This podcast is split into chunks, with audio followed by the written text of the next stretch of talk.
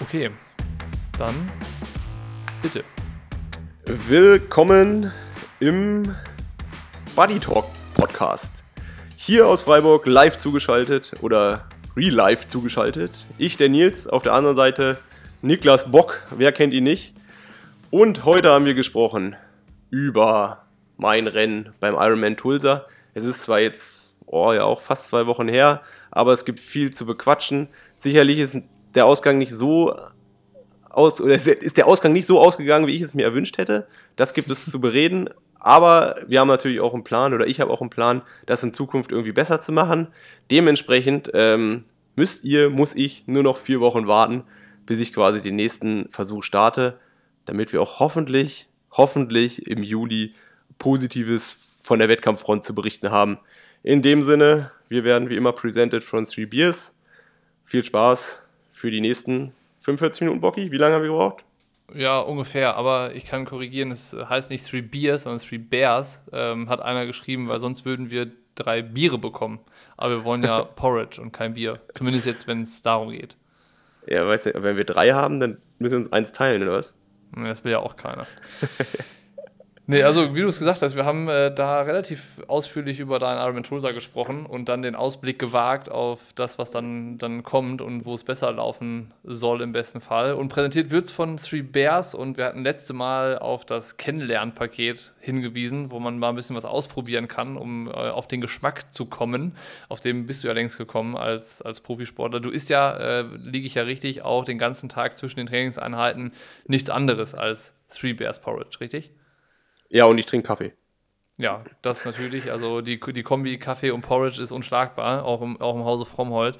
Äh, und nach dem Kennenlernpaket ist dann vielleicht irgendwie das Alle-Sorten-Paket was. Ähm, findet man auch auf der Website threebears.de und mit dem Code PushingLimits15, alles zusammengeschrieben, gibt es auch noch 15% Rabatt auf die Bestellung. Nicht nur auf das äh, Alle-Sorten-Paket für 29,95 Euro, sondern auf tatsächlich alles, Nils. Ist das zu fassen? Ist ja fast Räumungs- Verkauf. Kann man, kann man fast so sagen. Also, wir haben äh, die Info gegeben, dass alle Leute bitte das äh, sich mal nach Hause bestellen, um das auszuprobieren. Und äh, jetzt würde ich sagen, fangen wir mit dem Podcast an. Einverstanden? Spot an. Dann starten wir mal, Nils. Wir müssen ja uns einiges erzählen, beziehungsweise du musst mir einiges erzählen. Hat jetzt ein bisschen gedauert nach dem Ironman Tulsa, aber es lag nicht daran, dass du so viel zu verarbeiten hattest, oder, oder doch?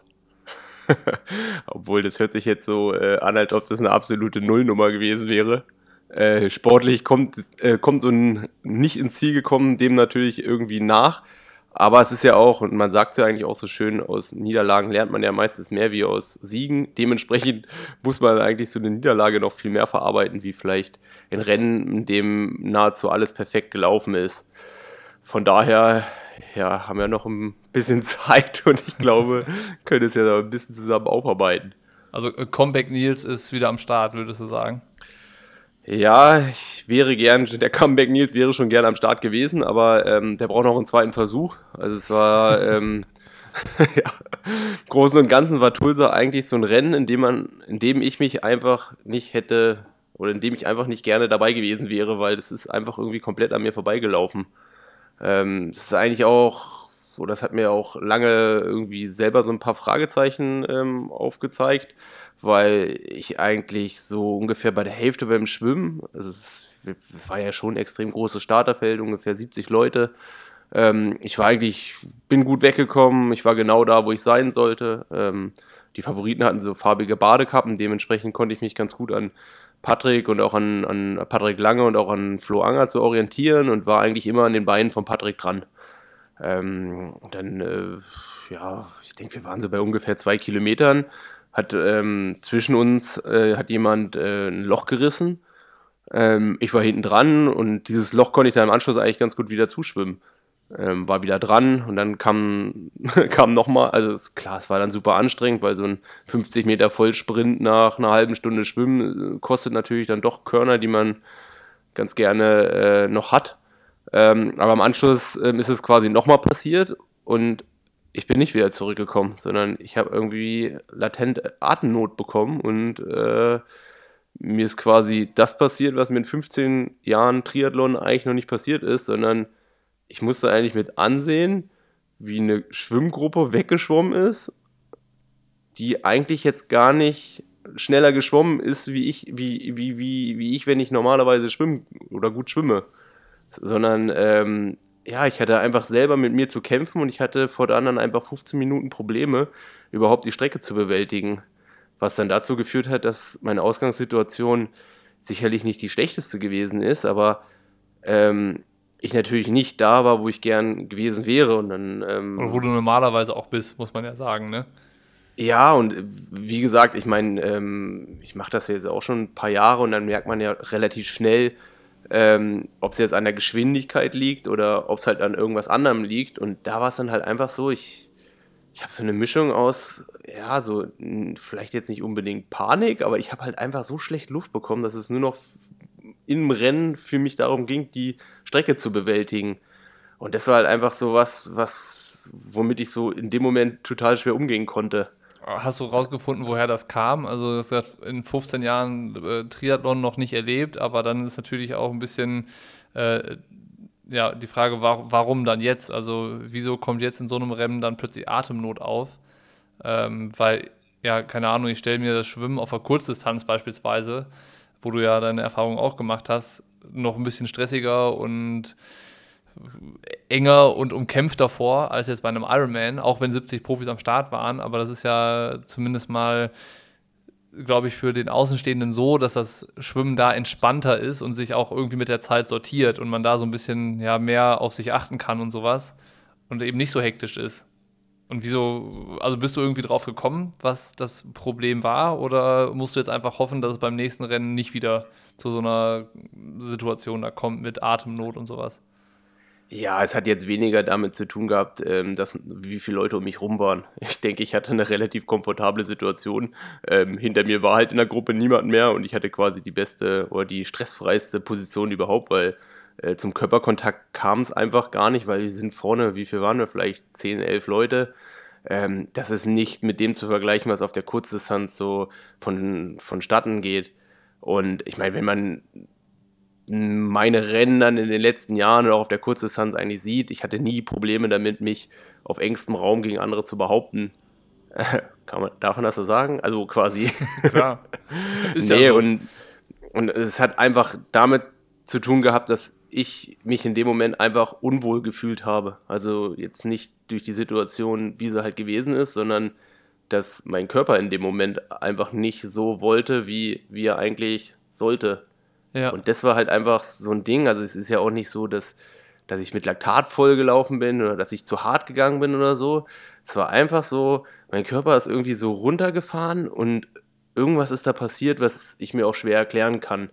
Also ich weiß nicht, ob es jetzt damit zu tun hat, weil es dann doch relativ kalte ähm, Bedingungen dann hatte, das Wasser, oder weil ich halt auch relativ wenig mit Neo geschwommen bin in letzter Zeit, weil wie soll man es zur Zeit oder wie sollte man es im im, im April, Mai auch machen. Ähm, aber im Großen und Ganzen ist es natürlich irgendwie ein Fragezeichen und ähm, ja, ich bin auch immer noch so ein bisschen an der Ursachenforschung, woran es eigentlich gelegen hat oder wo, damit das halt nicht normal passiert. Jetzt kann man ja irgendwie normalerweise davon ausgehen, dass es auf einer Langdistanz ja dann im Laufe des Rennens auch mal wieder besser werden kann. Ne? Also Schwimmen ist nicht so gut gelaufen, aber das äh, war ja danach ja noch irgendwie Du hast ja selber gesagt, noch nicht aussichtslos, da wo du aus dem Wasser gekommen bist und auch noch lange nicht vorbei. Ähm, dann ist es aber irgendwie nicht besser geworden, sondern äh, erstmal so weitergegangen und im Laufe des Rennens noch schlechter geworden. Wie ging es weiter? Also lass, lass, uns durch die Wechselzone aufs Rad springen und äh, wie ist es da dann weitergelaufen bei dir? Ja, also so wenn irgendwas war, dann waren die ersten eineinhalb Stunden oder fast zwei Stunden eigentlich eine Vollkatastrophe. so, ich, ich glaube, das habe ich noch nicht erlebt, weil ich meine, im Ironman ist es ja jetzt nicht so, dass das Rennen irgendwie stressig ist oder so, sondern eigentlich, man hat einen relativ entspannten Wechsel. Aber da kam eigentlich das nächste Problem. Ich meine, wenn du irgendwie schon einfach nicht körperlich nicht da bist, wo du, wo du sein willst oder wo du normalerweise bist, dann ist halt auch so ein Laufen mit Neoprenanzug schon irgendwie so eine Herausforderung. Und so ja. hat sich das eigentlich hingezogen. Ich war eigentlich im Niemandsland. Vorne war irgendwie die Gruppe irgendwo zwei Minuten weg. Ich glaube, nach hinten war auch irgendwie eine Lücke von einer Minute. Dementsprechend noch unstressiger war eigentlich dann der Wechsel. Aber es hat mich einfach schon total angestrengt. Und auch auf dem Rad, ich bin einfach nicht in die Pushen gekommen. Also mhm. so, ich wäre ganz gern gefahren und ich hätte ganz gern auch direkt äh, losgelegt und nach vorne den, den Abstand minimiert, aber es, es ging halt einfach nicht, weil ich mich einfach so komplett unwohl gefühlt habe. Also ich habe es irgendwie probiert, ich habe auch irgendwie probiert, cool zu bleiben. Und das ist ja auch so das, wo ich im Nachgang sage, alles war halt auch nicht schlecht, sondern ich habe aus der Situation eigentlich noch das Maximale rausgeholt. Ich, ich habe mich aus diesem Loch dann auch wieder rauskämpfen können. Aber wenn man halt einfach mal sieht, ähm, ich meine, ich bin vom, vom Schwimmbad rausgekommen. In der ersten Kurve ver verliere ich eigentlich meine komplette Rennverpflegung. Dann irgendwie innerhalb von einer halben Stunde fahren ich glaube, ich wurde in der halben Stunde so häufig wieder überholt wie in meiner kompletten Ironman-Karriere mhm. von ungefähr 30 Leuten. Ähm, dann war ich nicht mehr, ich glaube, nach dem Schwimmen war ich vielleicht so 15. Ich glaube, dann war ich noch so mit Mühe und Not so auf der zweiten Seite von, vom, vom Tracker zu finden und irgendwie so 40., 50.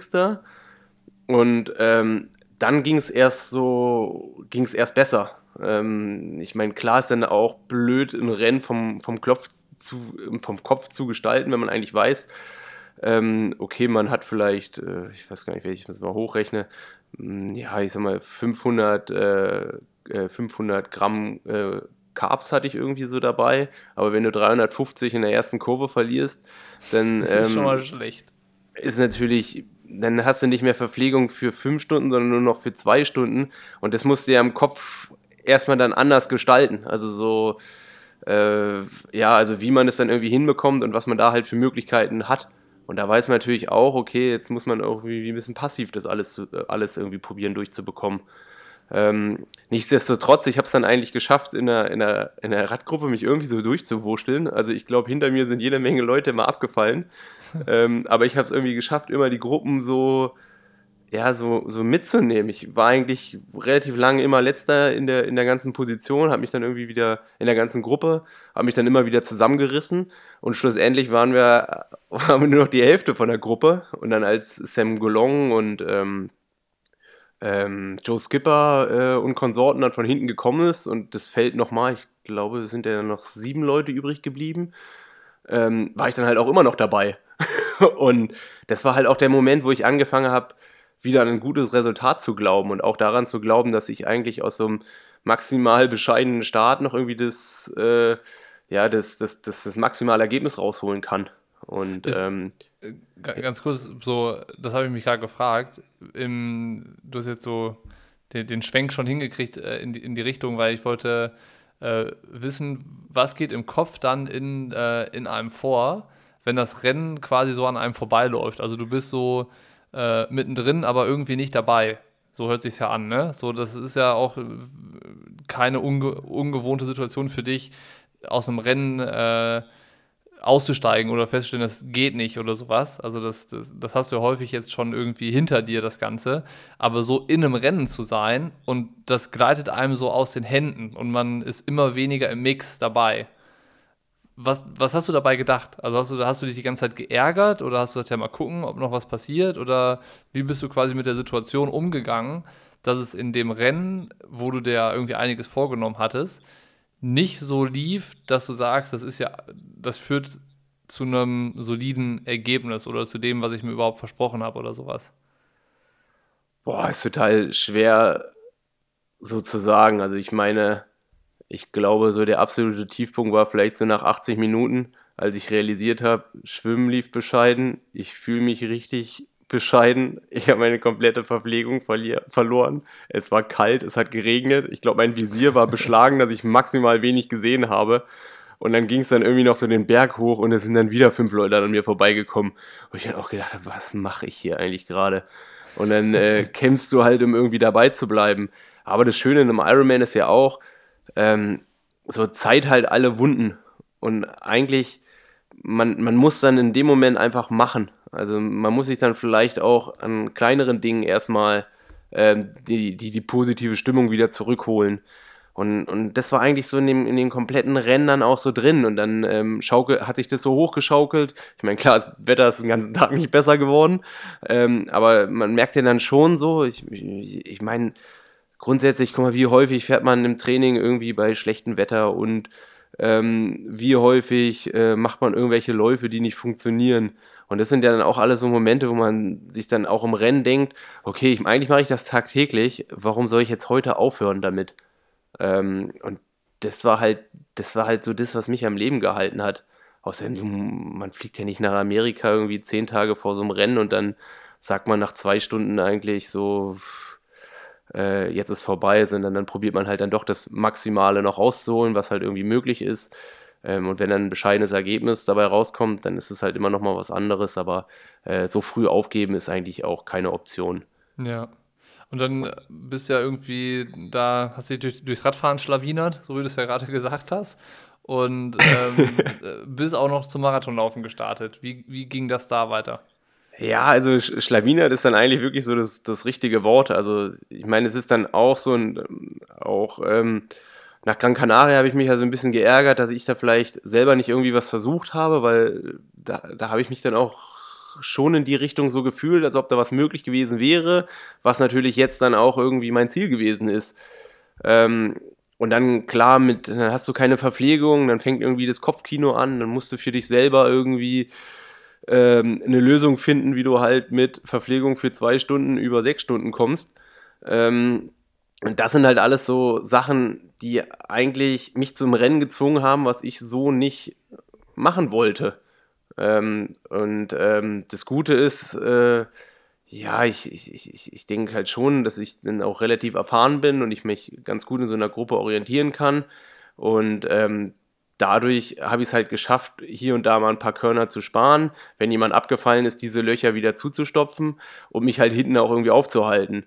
Ja. Ähm, sicherlich habe ich immer noch gut Energie verschwendet und dann ist mir natürlich auch noch so ein mega bescheuertes äh, mega bescheuerter Patzer passiert. es war dann halt auch wieder irgendwie ein Loch. Es ging halt schnell runter in der Abfahrt und in so einen Konteranstieg rein.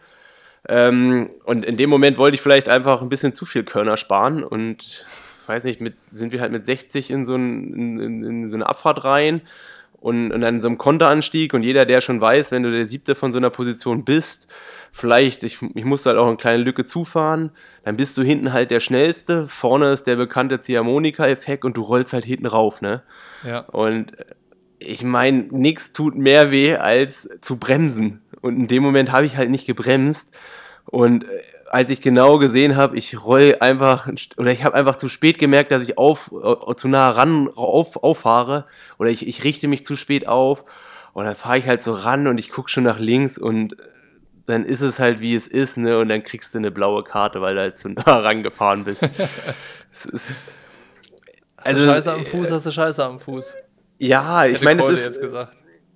Ja, also es ist, es, ist so eine Situation, die passiert tausendmal im Rennen und irgendwie 990 Mal passiert nichts. Ähm, in dem Moment, ja, in dem Moment war ich halt irgendwie unkonzentriert. In dem Moment wollte ich halt vielleicht meine Energiespartaktik ein bisschen zugeschickt spielen. ähm, obwohl, ich meine, ich hätte da ja noch nicht mal jetzt groß irgendwie was gespart, weißt du, ich hätte halt zwei, Minuten, zwei Sekunden später angefangen, äh, aufgehört zu treten und zwei Sekunden äh, später äh, oder früher hätte ich wieder angefangen zu treten. Also wenn es. Aber ich meine, es ist dann halt immer, es sind einfach so blöde Situationen. Wenn du vorne bist, wenn du dich gut fühlst, dann kommt es nie zu so einer Situation. Wenn du ein Rennen bestreitest, wie ich es gemacht habe, dann passiert halt halt sowas. Und es war natürlich erstmal irgendwie der nächste Rückschlag.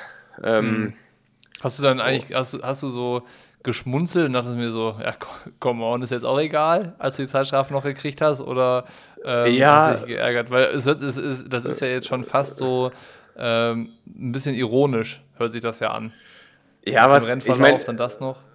Es, es, war irgendwo auch ironisch, weil das Geile ist ja auch, der hat mir die Karte gezeigt und ich war halt die Nummer 9 und er hat halt gesagt, Number 8. Und ähm, ich habe natürlich erst so getan, als ob er mich nicht, äh, als ob er, weiß ich nicht, mit mir gesprochen hätte. Wusste ja. natürlich, dass er direkt mit mir gesprochen hat. Äh, und dann habe ich auch so, eigentlich normalerweise, ähm, ich meine, es ist dann auch blaue Karte, man weiß ja nicht so genau, was es ist, wo die nächste Penalty-Box ist oder so. Irgendwie hört man dann ja doch, doch nie so genau hin. äh, beim Briefing. Aber ich habe mir auch wirklich alle Fragen danach gespart. Also ich bin gar nicht hingegangen, ich habe gar nicht diskutiert, ich habe auch gar nicht gefragt, wo das nächste Penalty-Zelt ist. Ich habe die Situation dann irgendwie einfach so geschluckt, wie sie, wie sie gewesen ist. Und ja. äh, habe für mich dann auch das Rennen so bestritten, als ob das nie passiert wäre. Ja. Ähm, klar, es ja, ist, ist, ist blöd. Ähm, äh, war dann irgendwie, ja, ja, irgendwie. War dann tatsächlich eine 5-Minuten-Zeitstrafe, ne? Ja, und ich habe dann halt auch so gedacht, ich habe ja dann, was mich so ein bisschen am Leben gehalten hatte, ich wusste, ich habe meinen Wechselbeutel irgendwie ähm, noch eine Cola und drei Gels. Und ähm, ich wusste halt auch, dass die Penalty, äh, das Penalty-Zelt halt in der Verpflegungsstelle ist.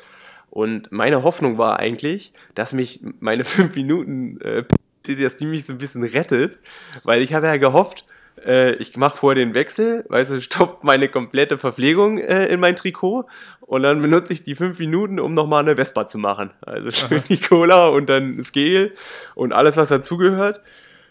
Aber ich weiß nicht wieso und ich habe es auch nicht so ganz verstanden, was auch so der Sinn dahinter ist. Aber die Penalty-Box, die war dann so 200 Meter vor der Dismount-Line.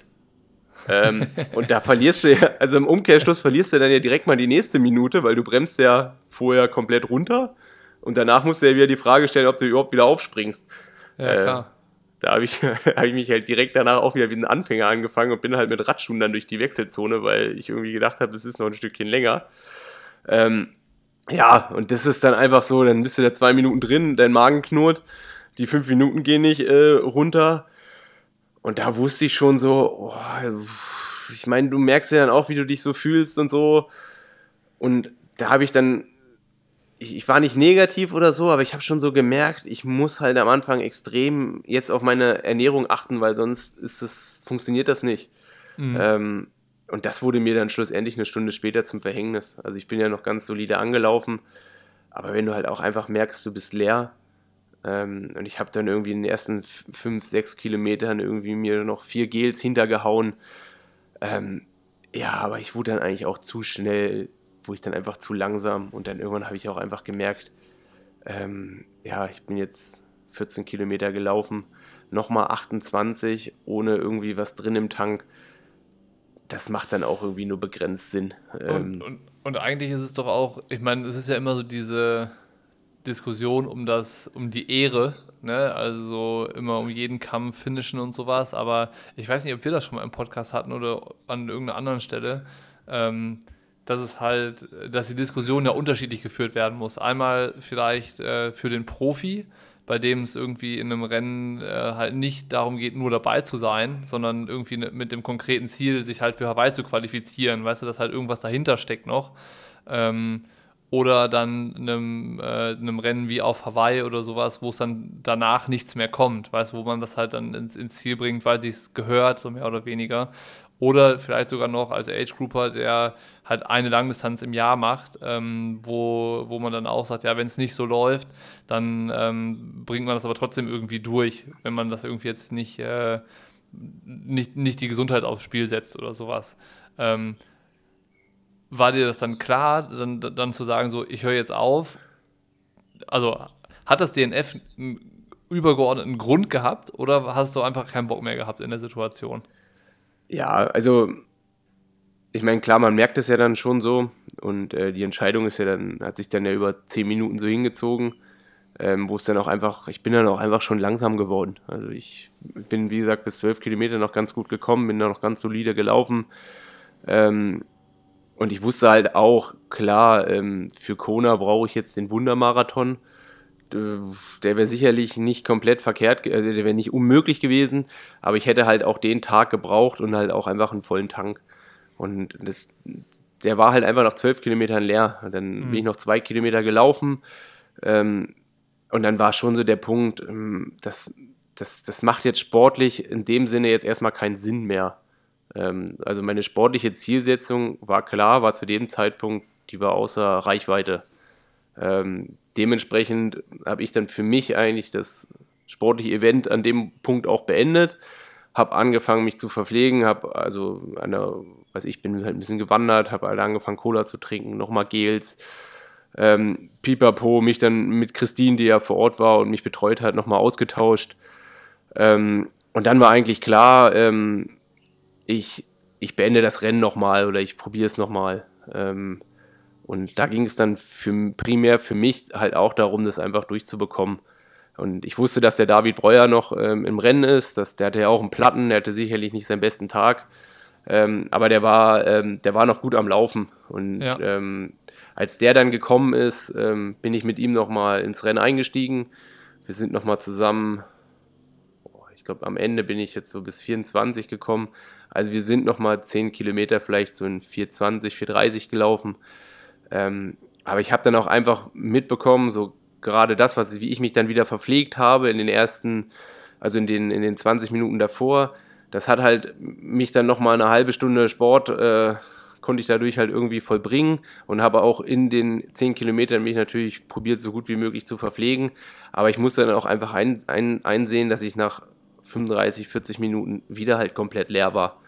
Ähm, und das war dann einfach so der Moment, wo ich gesagt habe, so, okay, klar kann ich jetzt bei Regen, ähm, kann ich die, die restlichen 18 Kilometer noch ins Ziel wandern und klar kann ich das Ding jetzt noch zu Ende bringen und sicherlich äh, äh, hätte das irgendwie so funktioniert. Die Frage ist halt dann in, in, in, in meiner Situation, was hätte das denn für einen Unterschied gemacht? Also ich habe es nochmal probiert, ich habe auch probiert, es zu finishen, aber ich denke halt auch, nur, also dann jetzt nochmal eine Stunde zu gehen oder so, das, das, das hätte für mich jetzt keinen Unterschied gemacht. Also ich hätte mich dann eher so ein bisschen verloren gefühlt.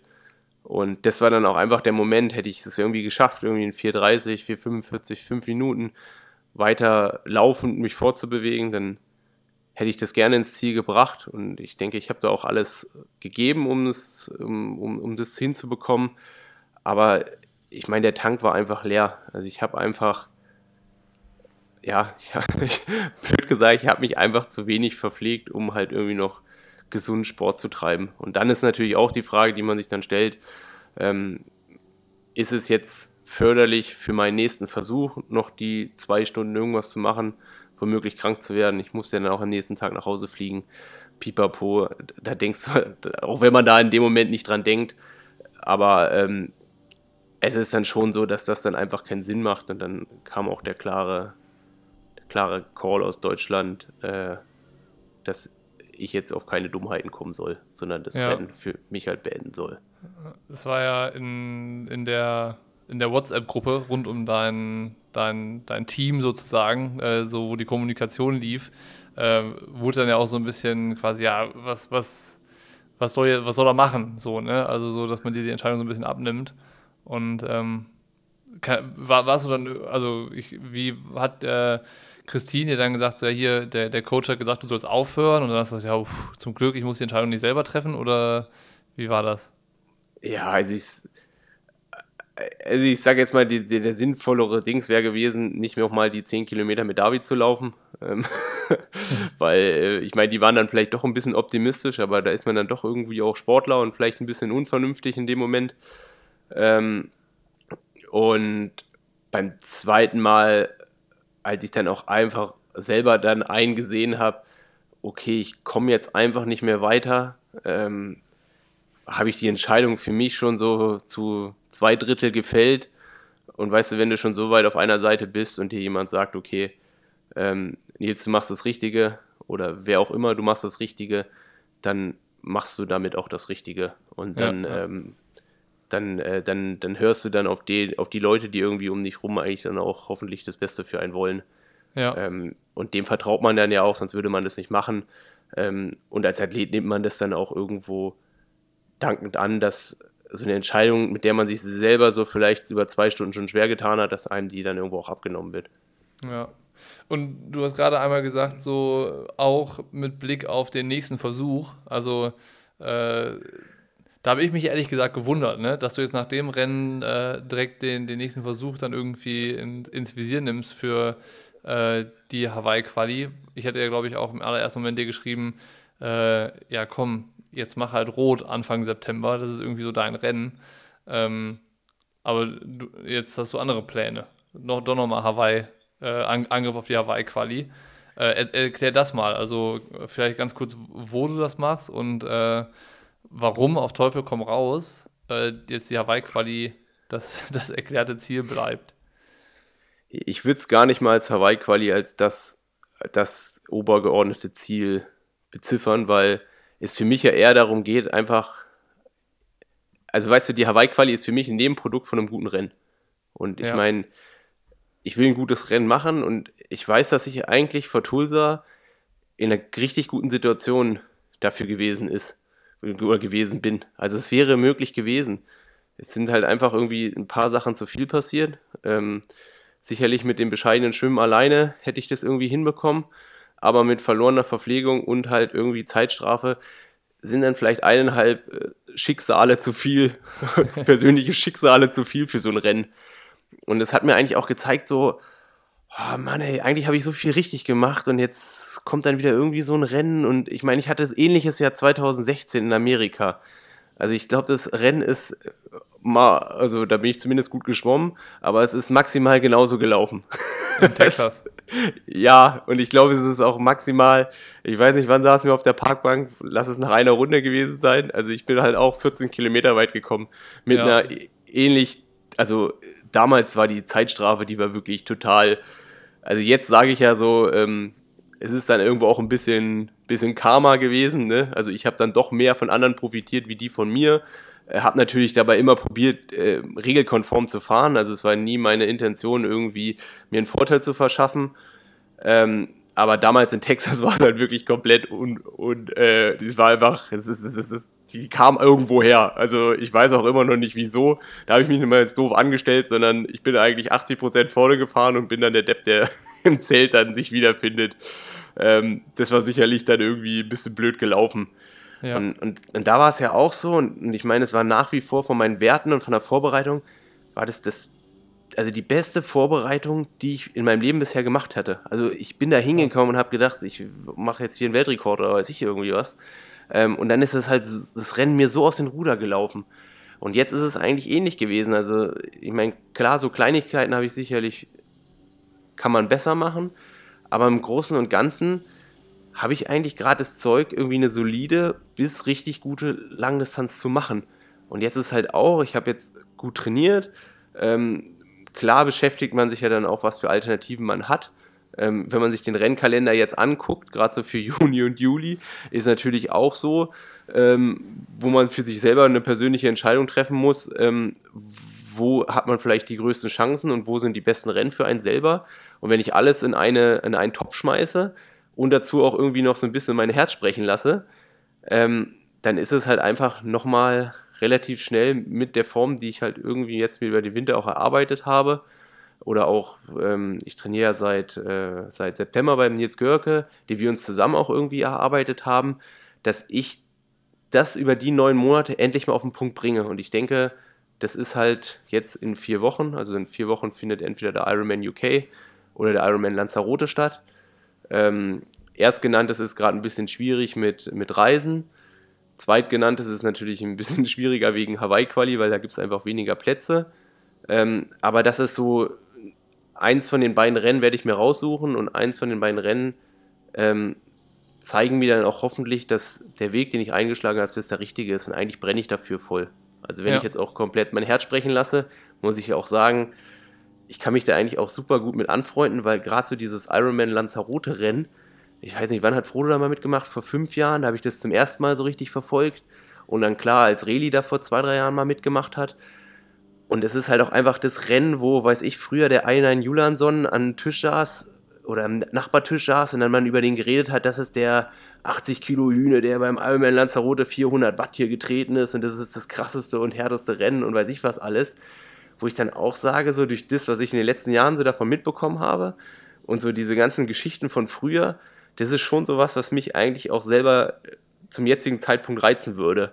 Und ich verknüpfe mit, mit, dem Ironman Lanzarote, sorry, dass ich ins Wort falle, verknüpfe ich immer Timo Bracht, weil immer, wenn, wenn wir gemeinsam im Trainingslager waren und so, hat er immer vom Ironman Lanzarote irgendwie geschwärmt, obwohl er da ja lange auch nicht gestartet ist bis irgendwie äh, Richtung Ende seiner Karriere, so in den eher letzten Jahren, wo er das Ding, Ding dann auch nochmal mit Streckenrekord gewonnen hat.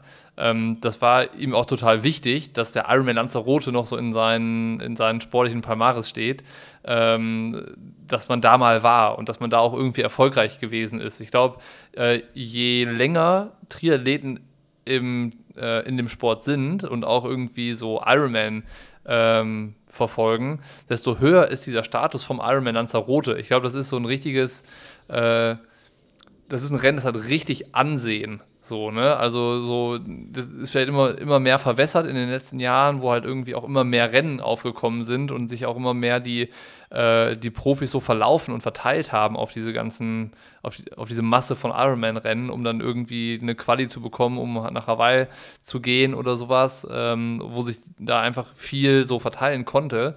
Und es gab ja eine Zeit davor, da gab es eben noch nicht so viele Ironman. Und in, in Europa war Lanzarote halt immer schon im Mai so, boah, das Ding. So, ne, der erst, das erste große Ironman-Rennen des Jahres äh, und sowas, da hat jeder hingeguckt und sowas. Und ähm, das hat sich ja eigentlich nicht, nicht so wirklich geändert, nur dass es halt nicht mehr ganz so bekannt ist, glaube ich, dass dieser Ruf irgendwie existiert. Aber es ist, glaube ich, so ein bisschen das, was du beschreibst, ne? dass man so denkt, ja, boah, krass, Lanzarote, da muss man eigentlich gewesen sein, so in der, in der Profizeit. Ja, also ich finde auch, ich meine, ich war da schon so häufig zum Trainieren und ähm, ich glaube, es gibt ja auch so eine krasse Community da vor Ort auf der Insel. Ähm, wenn du dann auch so die Bilder von dem Rennen siehst und dann halt auch irgendwie so dieses epische 2500 Höhenmeter über dem Tabayesco und Mirador del Rio. Obwohl, sage ich jetzt was Falsches? Der, ich glaube, ich glaube, der, der, Mirador del Rio ist ja, glaube ich, in meinen Worten der Tabayesco. Bin mir jetzt auch nicht ganz so sicher. Aber halt die ganzen famous Anstiege, dann da hinten irgendwie El Golfo rum und durch die Feuerberge, das ist ja. dann halt schon alles so, wo ich sage, ähm, es, es steckt halt mehr dahinter, wie du fährst einen Tulsa irgendwo rum und musst hoffen, dass du nicht von irgendwelchen Hunden von der Straße ge geboxt wirst, weil die halt einfach ihr, ihr Land da verteidigen, sondern es ist halt alles so, ja, ähnlich episch wie von mir aus irgendwie Palani Rot und äh, klar in Rot dann ähm, der Solarer Berg. Ich meine, klar, jetzt lange nicht auf dem Niveau, aber es ist trotzdem sowas, es sind alles irgendwelche Worte, die irgendwie äh, im Triathlon die Daseinsberechtigung haben. Und ich meine gesagt, wie gesagt, früher, auch wenn du da zum Trainieren bist, habe ich immer gedacht, ah, Ironman, sowieso bekloppt. Und dann noch Wind, äh, viel bekloppter und dann hier mit heiß und, und jetzt muss ich wirklich sagen, also so, ich habe es zu Nils auch gesagt, also mein Herz würde sich sofort für Lanzarote entscheiden, mein Verstand würde sagen, eigentlich müsste ich nach UK fliegen. Weil das Rennen an sich ist halt einfach für mich als Profi deutlich lukrativer. Ja, aber wie gesagt, äh, darum geht es ja nicht immer nur. Ähm, und ich glaube, wenn man so ein Rennen hat, für das man einfach ein bisschen mehr brennt, dann ist das schon gar nicht so verkehrt. Vor allen Dingen, du musst ja auch jetzt irgendwie nach, nach dem DNF nochmal eine Trainingsphase auch äh, durchbringen und äh, dafür dann irgendwie ein bisschen Motivation zu haben äh, und die Aussicht auf ein Rennen, auf das man wirklich Bock hat, ähm, ist auch, glaube ich, da sinnvoller, äh, anstatt nur so ein Rennen irgendwie als Mittel zum Zweck äh, vor der Brust zu haben. Ja, also von daher, also ich meine, das war für mich auch klar. Ähm, so, äh, auch wenn dann so nach einem schlechten Rennen man deutlich weniger Mitteilungen bekommt wie nach einem guten Rennen. Aber da war zumindest die, der Tenor eigentlich von allem irgendwie so der gleiche. Äh, so Schwamm drüber, äh, zeilt halt alle Wunden und in Frankfurt wird dann angegriffen. So im, ja. im äh, wann ist das? Mitte August. Ähm, aber ich habe irgendwie für mich selber, also klar kann ich immer noch nicht abschätzen, wie realistisch ähm, so ein großes Event in Frankfurt im August ist. Kann natürlich niemand abschätzen. Sieht ja zurzeit richtig gut aus, aber es hat halt auch Stand jetzt äh, meines Wissens noch kein Event in der Größenordnung irgendwie stattgefunden. Mhm. Und ähm, das war für mich dann auch irgendwie klar. Eigentlich würde ich es ganz gerne relativ zeitnah nochmal äh, noch mal, noch mal ausprobieren. ausprobieren. Ja, ja. Also würde ich einfach, einfach nochmal äh, ja, da irgendwie an so einer Startlinie stehen und einfach auch mir selber zu beweisen, aber auch irgendwo natürlich auch vielen anderen zu beweisen, dass, äh, dass das immer noch funktioniert. Also, dass das immer noch, äh, dass ich immer noch in so einem Rennen mitbestimmen kann, dass ich immer noch in so einem Rennen halt auch vorne mit dabei sein kann, weil eigentlich, ich meine, klar, jetzt ist hier der ganze Blödsinn und so, ähm, aber es ist trotzdem so, dass das, was ich eigentlich so tagtäglich mache, äh, was, was ja auch die wenigsten so sehen, dass das eigentlich immer noch auf einem ganz guten Niveau ist und dass das eigentlich immer noch äh, eigentlich eigentlich, eigentlich ich ganz gerne mal wieder an so einer, in so einer Ziellinie auch zeigen will. Und das nagt halt irgendwie an mir. Und vielleicht ist gerade so ein Rennen in Lanzarote, ich meine, jetzt kann man auch sagen, es ist ein ehrliches Rennen, da fährt ja jeder für sich selber alleine Fahrrad. Aber vielleicht ist es auch genau so ein Rennen, was ich halt auch brauche, ähm, um halt, äh, ja, um halt selber auch glücklich zu sein in so einer Ziellinie und Hawaii-Quali und alles, was dazugehört. Das ist halt irgendwie, wie gesagt, so ein Nebenprodukt da war jetzt ganz schön viel eigentlich dabei, ne? Und äh, mal, mal angenommen, äh, du stellst es nicht irgendwie in den kommenden Rennen fest, ne? Dass das noch äh, deine Rolle ist, in so einem Wettkampf da mitzubestimmen und sowas. Äh, hast du dich damit auch schon mal auseinandergesetzt? Also, dass es vielleicht äh, auch, auch sein kann, dass das nicht mehr möglich ist? Ich meine, klar setzt man sich damit auseinander. Also, ich meine, ich bin bin jetzt fast 35. Ich bin mehr 35 als noch 34. Ähm, ähm, Triathlon ist ein relativ kurzlebiges Geschäft. Ähm, ich meine, ich habe auch, oder ich studiere ja nicht einfach so, sondern ich will ja auch ein Leben danach halt auch irgendwo habe, haben. Muss natürlich auch sagen, ich meine, da haben wir auch mal drüber gesprochen, ähm, ich freue mich auch auf die Zeit danach, um halt auch einfach mehr Normalität in mein Leben reinzubekommen ähm, in, in, Sachen irgendwie Familie an sich. Also, dass ich halt ja. einfach nicht jedes Wochenende unterwegs bin, nicht abends um irgendwie blöde Ideen komme und um 20 Uhr noch zu trainieren, weil vorher irgendwie was anderes dazwischen gekommen ist und am Wochenende sowieso nie da sein, sondern ähm, dass ich halt auch in einer normaleren Rolle in meine Vaterrolle halt reinschlüpfen kann. Und das ja. ist so eine Sache, auf die freue ich mich schon. Ähm, aber es ist halt immer noch ähm, kann das, das immer noch, noch warten. Nicht gekommen. Die ist noch nicht gekommen und ähm, also man muss mich auf so einer Trage raustragen. so, sobald es alles funktioniert und sobald ich halt auch ähm, ähm, immer noch äh, hoffnungslos optimistisch in die Zukunft schauen kann, ähm, wird es zeitnah hoffentlich nicht dazu kommen. Und das ist ja. halt auch einfach so, ähm, ja, was mich dann auch so, was mich dann auch nach so einem Rennen in, in, in, in Dings dann auch einfach so fuchst in Tulsa. Das ist dann ja. einfach so, wo man weiß, ah, eigentlich kriegt man es besser hin, man hat so viel investiert und jetzt kommt wieder nichts dabei rum.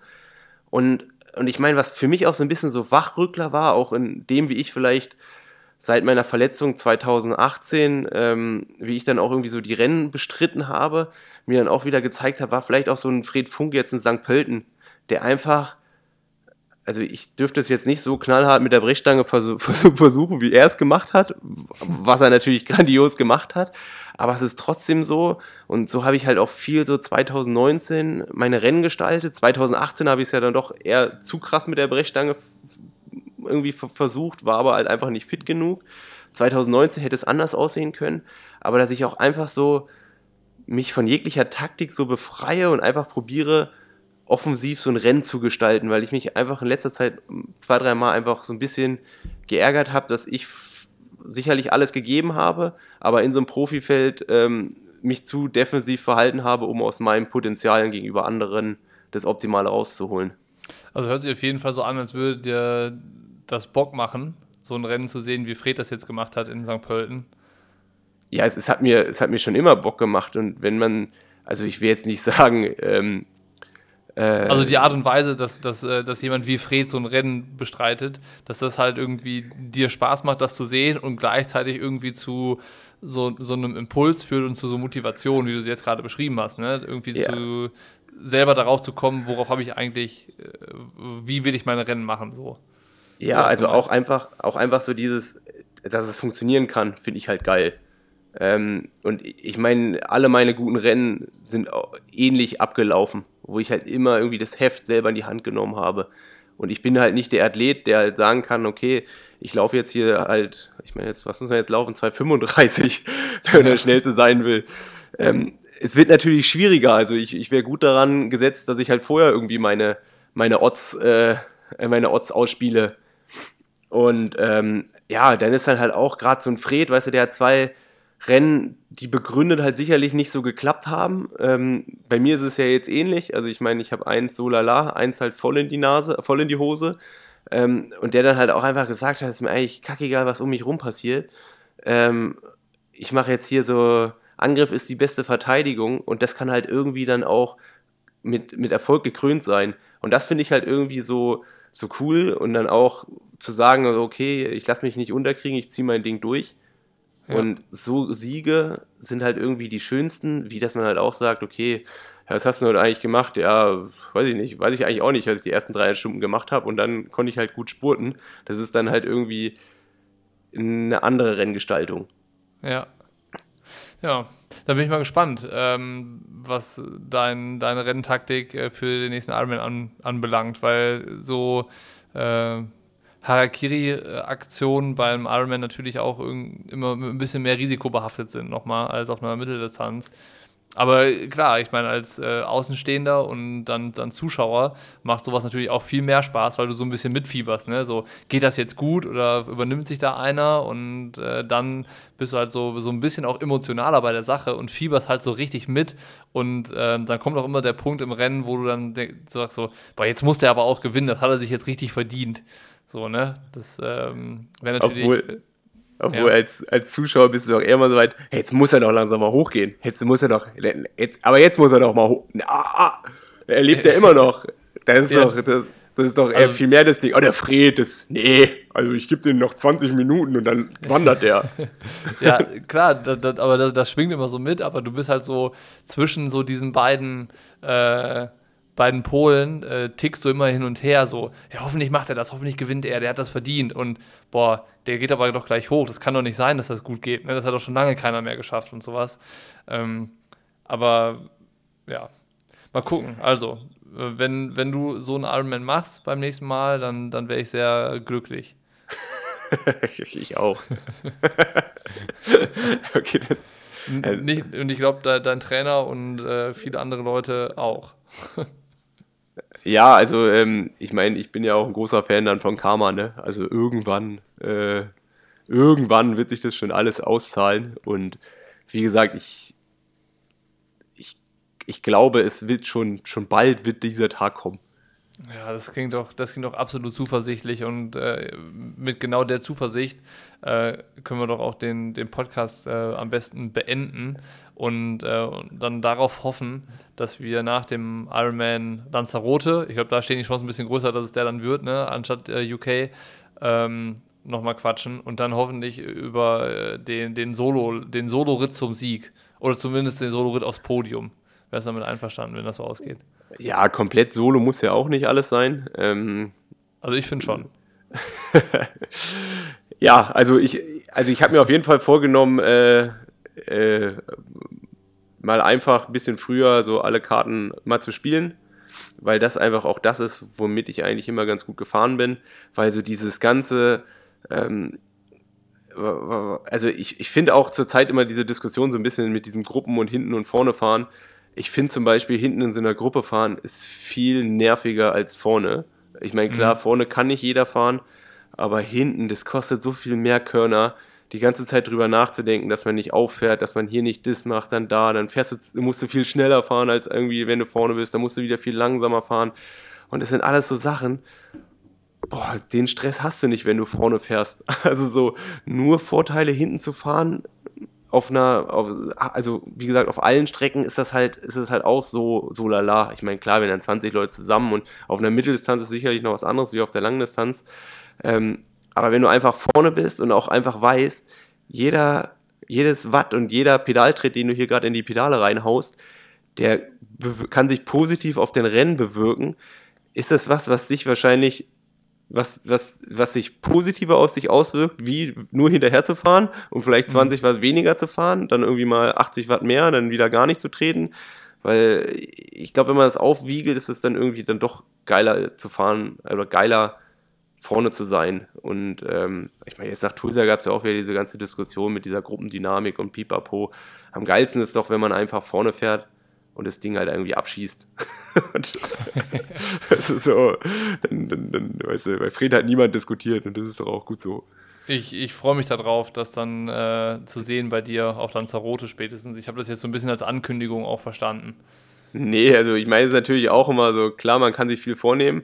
Äh, sieht natürlich dann blöd aus, wenn zwei stärker sind, ne? Also so, so wie gesagt, es interessiert niemanden, wenn du äh, vom Platz 5 äh, Platz 4 attackierst. Das ist irgendwie, das ist dann doch eher eine persönliche Geschichte.